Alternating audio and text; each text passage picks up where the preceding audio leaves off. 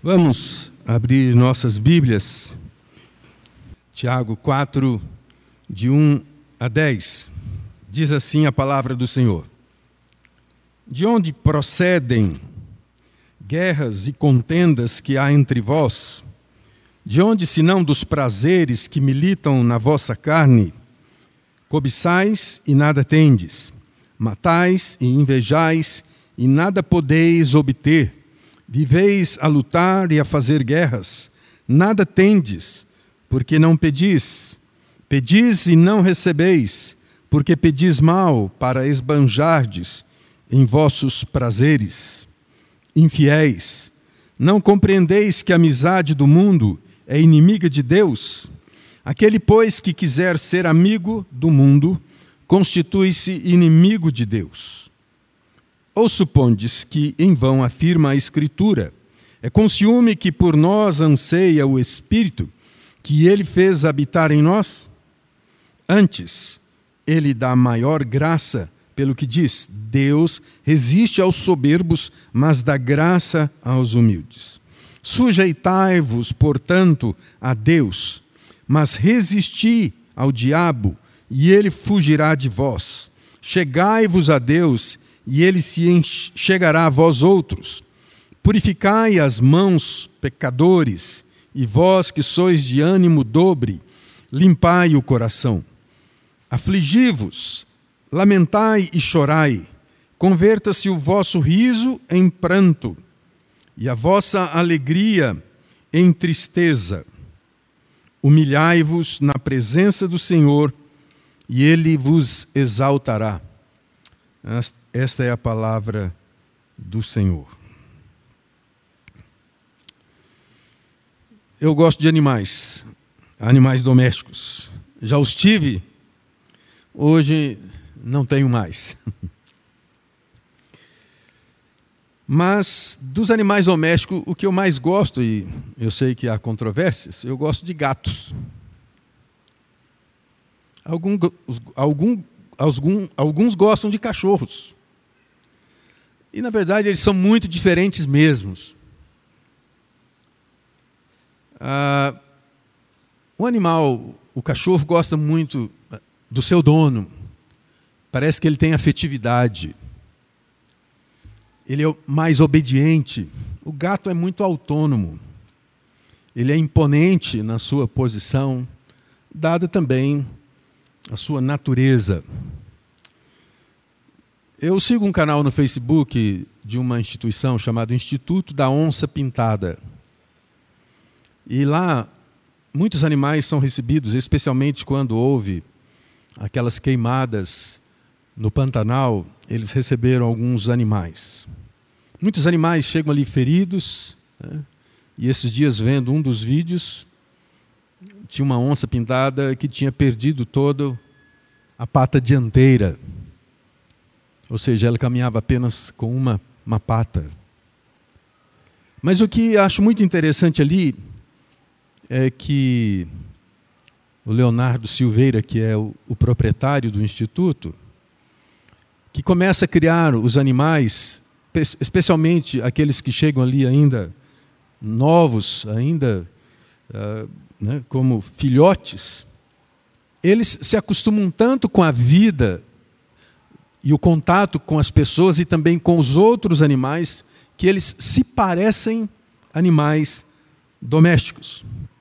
Mas em um de seus vídeos, ele mostra que uma das onças que tinha sido já criada tinha reações muito perigosas. Ou seja, não são animais domésticos, são animais silvestres. Mesmo que criados junto com os homens e na afetividade e no convívio com os outros animais, eles têm, ao seu momento, uma reação completamente animal. O que tem isso a ver? O que, que eu quero dizer com isso? É que, na verdade, nós somos o que somos. E a verdade é que nós somos homens caídos, pecadores, e essa natureza caída, mesmo tendo se encontrado com o Senhor Jesus, nós ainda carregamos essa nossa natureza. Mesmo que sejamos cristãos, lavados, regenerados no sangue de Jesus, nós trazemos em nossa essência essa natureza caída. Voltando para este texto, a carta de Tiago tem uma ênfase em seu propósito: ensinar a sabedoria de Deus para que possamos perseverar em meio às dificuldades até a volta de Cristo. Esta é uma carta desafiadora, pelo fato de nos rendermos a Cristo, sendo alimentados pela palavra de Deus, nós somos desafiados a praticar essa palavra. Ouvir e praticar. Esse é o desafio que Tiago nos traz. E eu creio que nos nossos dias, os chamados cristãos deixam de praticar a palavra, de viver segundo esta palavra, para viver o seu próprio rumo.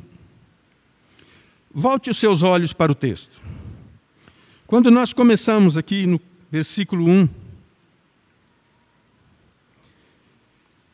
Tiago está apresentando aqui de onde, de onde procedem guerras e contendas que há entre vós. A gente pensa que guerra são coisas que surgem entre nações, entre poderes que disputam terras, que disputam propriedades. Tiago está colocando no mesmo nível as batalhas e as guerras pessoais comuns de uma comunidade de irmãos com esse nível de expressão.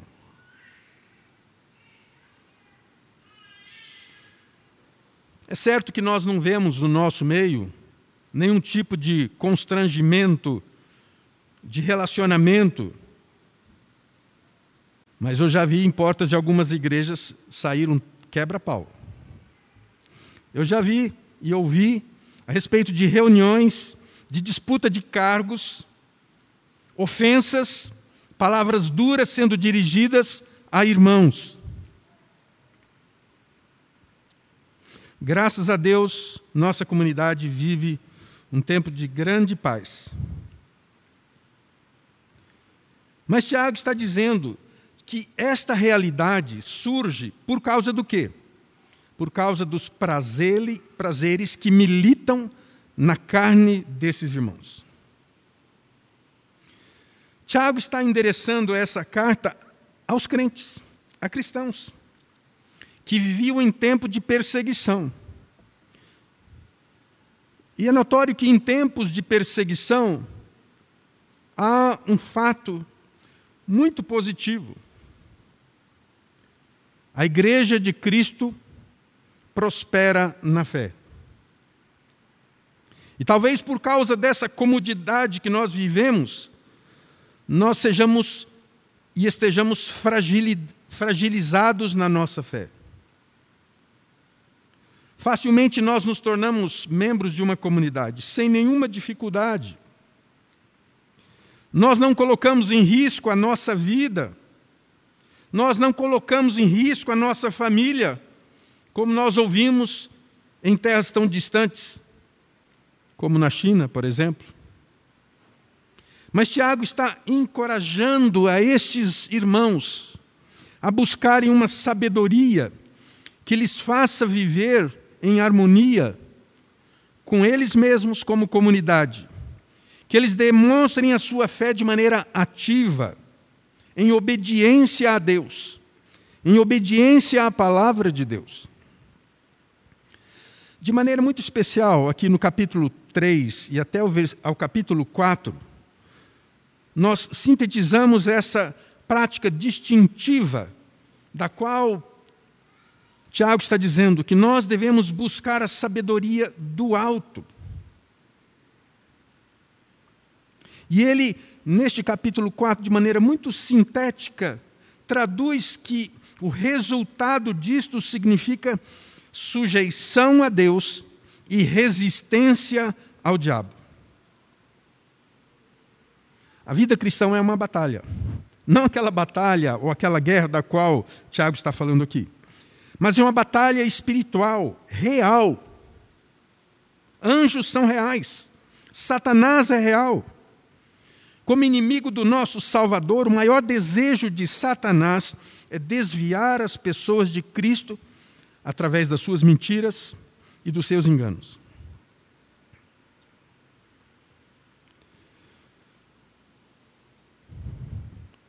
O apóstolo João, na sua primeira carta, no versículo, no capítulo 5, versículo 18, ele diz que sabemos que todo aquele que é nascido de Deus não peca, mas o que é de Deus é, é gerado, conserva-se a si mesmo e o maligno não lhe toca. Isso é confortador. Porque aí fora as pessoas pensam que elas estão sujeitas ao domínio do inimigo. E estão. Sem Cristo elas estão. Existe uma segurança para aqueles que estão em Cristo. Portanto, quando, Tiago está dizendo de onde, senão dos prazeres que militam na vossa carne, é que surge isso?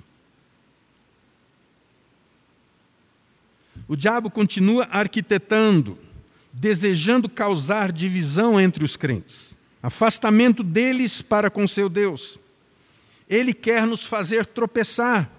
Ele quer nos tornar infrutíferos em nosso testemunho, em nossa perseverança e prejudicar nosso relacionamento com Deus. Por causa dessa realidade, os cristãos aqui são chamados, no versículo 7, a sujeitar a Deus e resistir ao diabo. Devemos permanecer firmes e nos opor ao adversário das nossas almas. E eu quero pensar neste texto. Mas eu quero pensar pelo menos na primeira parte dele. Como nos sujeitar a Deus? É claro que a sujeição a Deus está ligado à resistência ao diabo, mas eu quero falar só da primeira parte. Qual é o contexto do capítulo 4, versículo 7? Embora o problema fosse o próprio pecado destes homens, desta comunidade, Satanás estava capitalizando o que nós podemos chamar aqui de adultério espiritual. O povo para promover a divisão entre os cristãos e entre Deus e seu povo. É assim que Satanás trabalha. Tiago, aqui, com duras palavras, está dizendo que eles são adúlteros. Não é no sentido desta palavra, é o sentido figurado é o adultério do qual estes homens e mulheres, comprados pelo sangue de Jesus, continuam flertando com Satanás.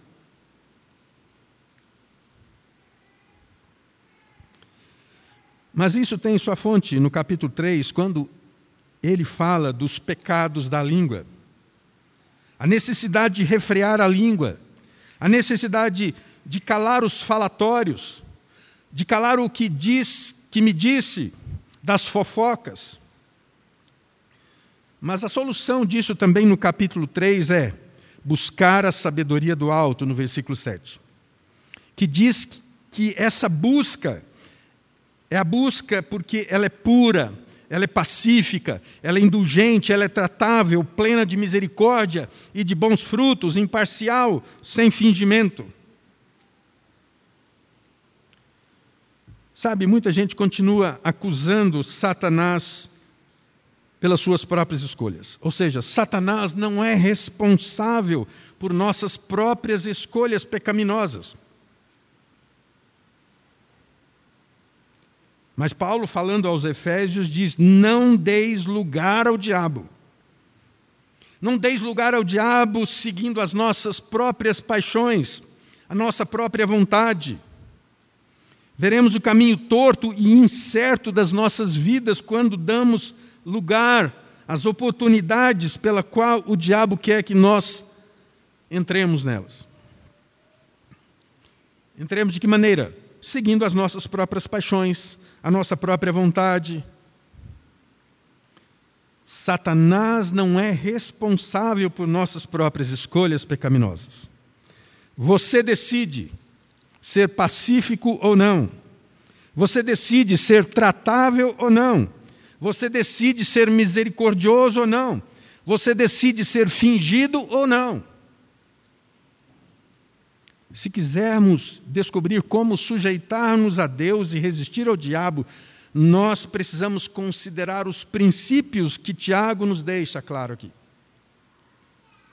Após a repreensão de Tiago no capítulo 4, aí, como disse para vocês no versículo 4, quando diz assim: Não sabeis vós que a amizade do mundo é inimizade contra Deus? Ele também nos lembra, com carinho, que no versículo 4, que ele diz que Deus resiste aos soberbos, mas dá graça aos humildes. E antes que ele diga resista ao diabo, ele está dizendo: sujeitai-vos a Deus. Esses mandamentos têm dois lados na mesma moeda. Conceito bíblico aqui de sujeição é o colocar-se sob a submissão de Deus. Submissão, duas palavrinhas. Sob a missão. Qual é a missão de Deus para as nossas vidas? É a busca pela prosperidade? É a busca pela vida fácil? É a busca pelo desejo de ter os meus prazeres satisfeitos? E é por isso que Tiago começa dizendo: vocês pedem mal. Vocês estão buscando nas orações, no desejo de intimidade com Deus, apenas os seus prazeres. Qual é o chamado de Deus para a sua vida? Não é o de ser missionário, não é o de ser pastor. Nós somos chamados por Deus, por meio de Cristo e de seu sacrifício, para sermos dele, para a glória dele. E Deus em Cristo nos chama à santidade. Pedro vai dizer: sede santos, porque eu sou santo. No Velho Testamento, essa santidade estava relacionada ao cumprimento da lei. No Novo Testamento, Jesus cumpre a lei. Essa lei que jamais pôde ser cumprida por nós, homens caídos, pecadores, sujeitos aos rudimentos dessa natureza corrompida, mas nós somos chamados a cumprir a lei em Cristo Jesus, que já cumpriu por nós, em nosso lugar. Assim nós somos remidos do nosso pecado. Em Cristo nós continuamos a ser convocados a essa santidade.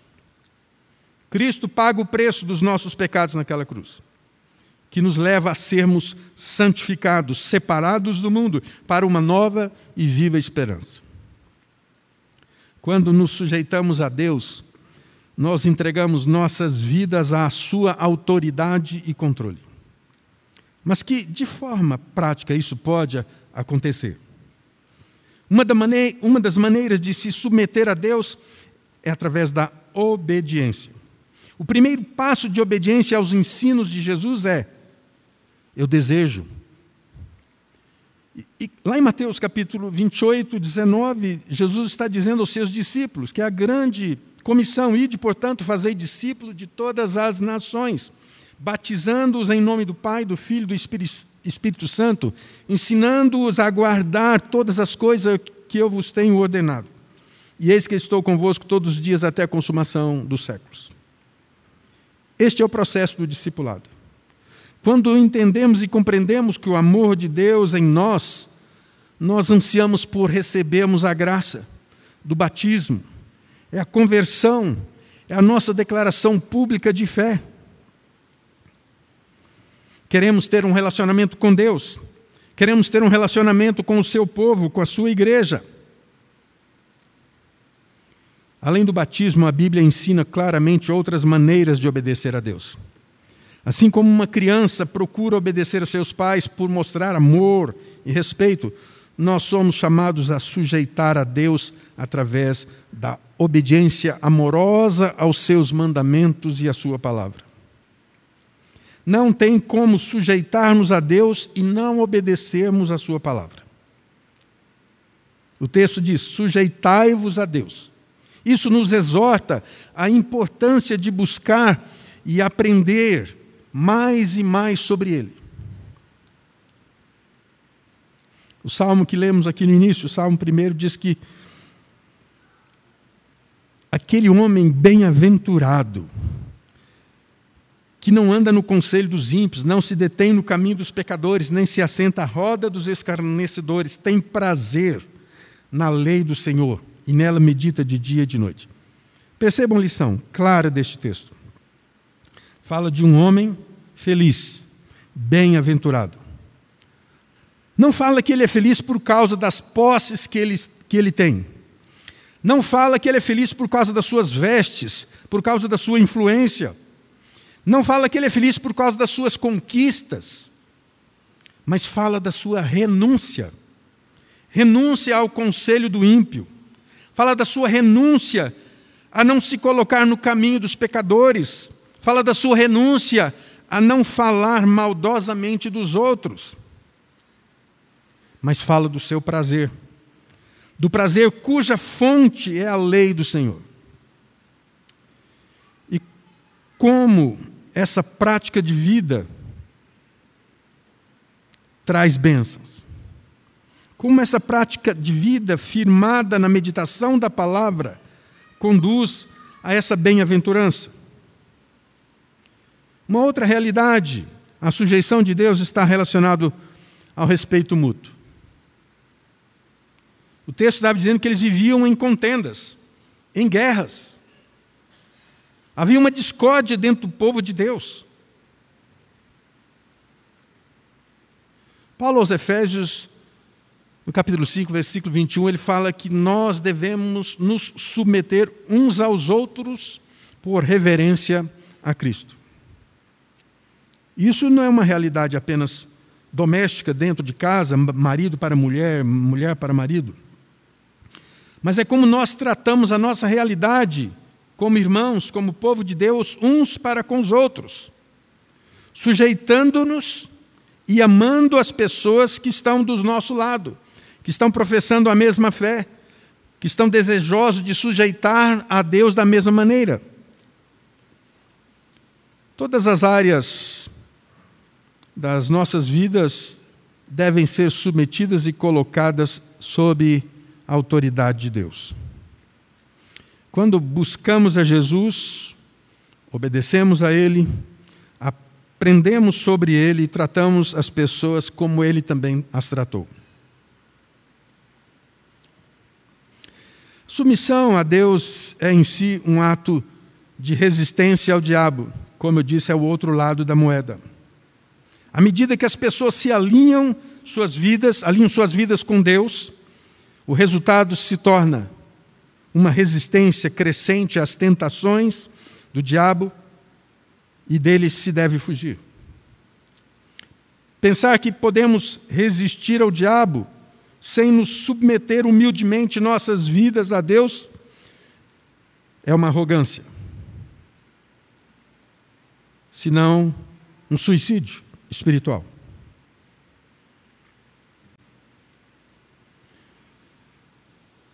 a resistência bem cabível diante de nós e a receita possível é a palavra de Deus. Sujeitai-vos a Deus. Nos diz que Sua palavra está acima dos nossos próprios desejos e render-nos à vontade revelada do Senhor Jesus nas Escrituras é sujeitar-se a Ele.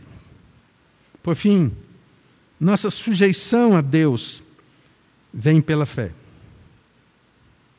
Carta aos Hebreus, nós conhecemos bem aquele texto que diz: sem fé é impossível agradar a Deus. Alguns dias eu disse para uma pessoa que fé não é uma declaração religiosa, sob a perspectiva de que Deus vai realizar aquilo que o meu coração anseia. Não. Fé é muito mais. Fé é ativa. Fé é atuante. Fé, ela é experiencial. Fé é uma experiência completa e total de que eu estou nas mãos de um Deus que é soberano e que me ama. Portanto, enfrentar as intempéries, as dores da vida, sob esta ótica, é declarar que a minha fé está firmada em Deus, como nós cantamos. Mas não nas minhas declarações, mas nas declarações de Deus. Com essa perspectiva, Tiago vai dizer lá no capítulo 2, versículo 26, diz assim: Porque assim como o corpo sem espírito é morto, assim também a fé sem obras é morta.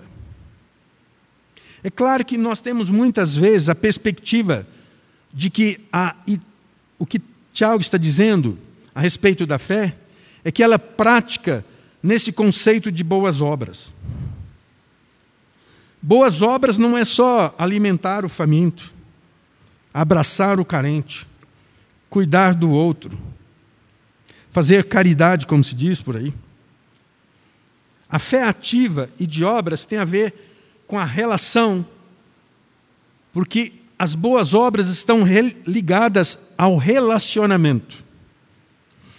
Ao relacionar-se com o carente, com o necessitado, mas também relacionar-se com Deus. A submissão a Deus identifica os renascidos, os que são transformados de fé em fé. É o Espírito Santo quem promove o novo nascimento por meio da Sua palavra. A nova criatura tem o seu caráter transformado de dentro para fora. Espiritualmente, ele é reconciliado e instantaneamente com Deus ao acolher a graça. Mas também pela fé, ele também é reconciliado com seus irmãos. Ele é reconciliado com aqueles dos quais ele será motivo de graça também na vida deles. Essa ação tem os seus efeitos imediatos, crescentes e gradativos na alma, ou seja, na mente, nas emoções e na vontade. E ela acontece no meio do corpo de Cristo. Sujeitar-se a Deus é esvaziar-se do seu eu, para se encher ou deixar-se governar pelo eu sou. Eu sou o que sou. Quem disse isso? Deus disse isso a Moisés. O Deus que age em nós através da Sua palavra. O eu quero é substituído pelo que Deus quer. Por isso, Tiago, no final desse capítulo 4, no versículo 15, talvez seja um dos textos que nós conhecemos, ou até desconhecemos, porque talvez conheçamos isso como um jargão popular. Se o Senhor quiser, mas nós conhecemos pela expressão se Deus quiser, não é mesmo? Nós dizemos assim: vamos fazer tal coisa, se Deus quiser. E eu gostaria de salientar que o que Tiago está dizendo, ele não está dizendo se Deus quiser, ele está dizendo se o Senhor quiser. Não só viveremos, como também faremos isto ou aquilo. A expressão de Tiago, que nós conhecemos como se Deus quiser, colocada se o Senhor quiser, revela uma outra realidade. A realidade de submissão completa. Para o grego, dizer Senhor era uma coisa. Para o judeu era pior ainda. Significa completa rendição a esse Deus. Talvez isso precise soar como um desafio para o seu coração. Você entende isso? Não é se Deus quiser. É se o Senhor, dono da minha vida, Senhor da minha história, Senhor dos meus dias, quiser, não só viveremos, a realidade de vida é uma grande bênção de Deus. Por isso é que Jesus, quando disse: Buscai, pois, em primeiro lugar o reino de Deus e a sua justiça, as outras coisas vos serão acrescentadas. Eu creio que Tiago está dizendo que, se o Senhor quiser, a vida é um acréscimo. O viver é um acréscimo. E eu gostaria de concluir fazendo uma pergunta para você. Quantas vezes você já acordou orando? Quantas vezes você já acordou orando dizendo: Deus, o que quer que eu faça hoje? Eu quero fazê-lo para a tua obra, para a tua glória. Eu creio que muitas vezes nós acordamos pensando nos problemas, nas realidades circunstanciais da nossa vida, mas nós nem consultamos a Deus se aquele é um dia para ser vivido para a glória dEle, para a adoração dEle, para o louvor dEle. Isso certamente mudaria radicalmente a sua maneira de viver. A segunda pergunta que eu gostaria de fazer é que ao acordar, você pudesse orar assim: Deus, não permita que meus passos se desviem dos teus propósitos.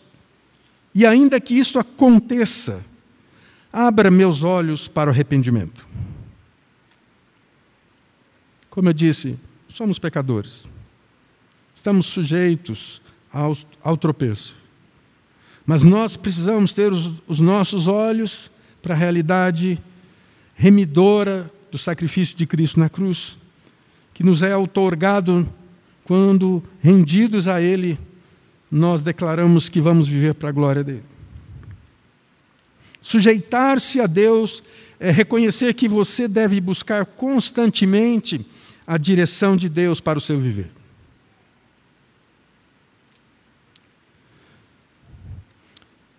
Eu quero, por último, dar um testemunho do meu sentimento e talvez já tenha dito isso alguns, para alguns.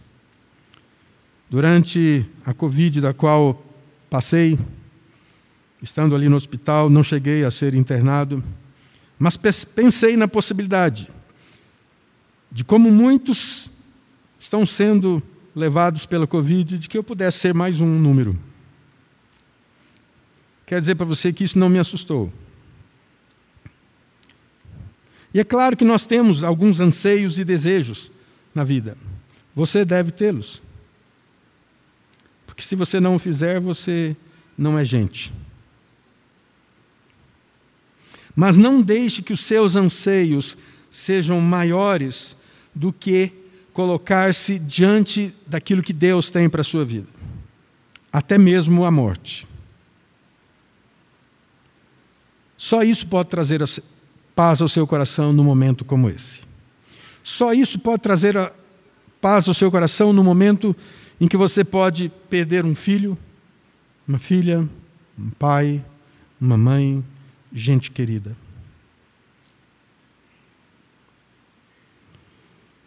Sujeitar-se a Deus é reconhecer que você precisa constantemente dele para o seu viver. E o seu viver não é maior sob a sua perspectiva do que os propósitos de Deus. Ao ouvir e ao meditar na palavra, sua vida com Jesus terá significado e não religiosidade. A igreja carece de cristãos autênticos. O Brasil carece de cristãos autênticos. O mundo carece de cristãos autênticos. A submissão a Deus nos leva a amar e a ter prazer em Deus e em Sua palavra. Curva sua cabeça, vamos orar.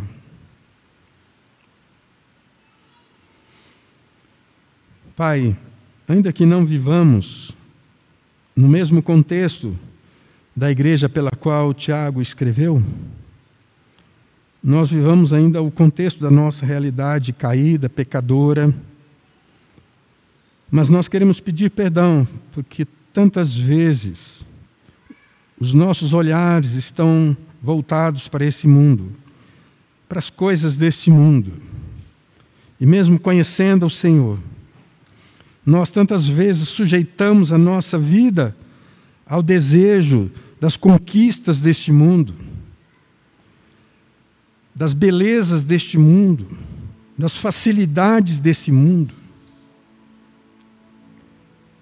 Nos tornamos adúlteros, como disse Tiago.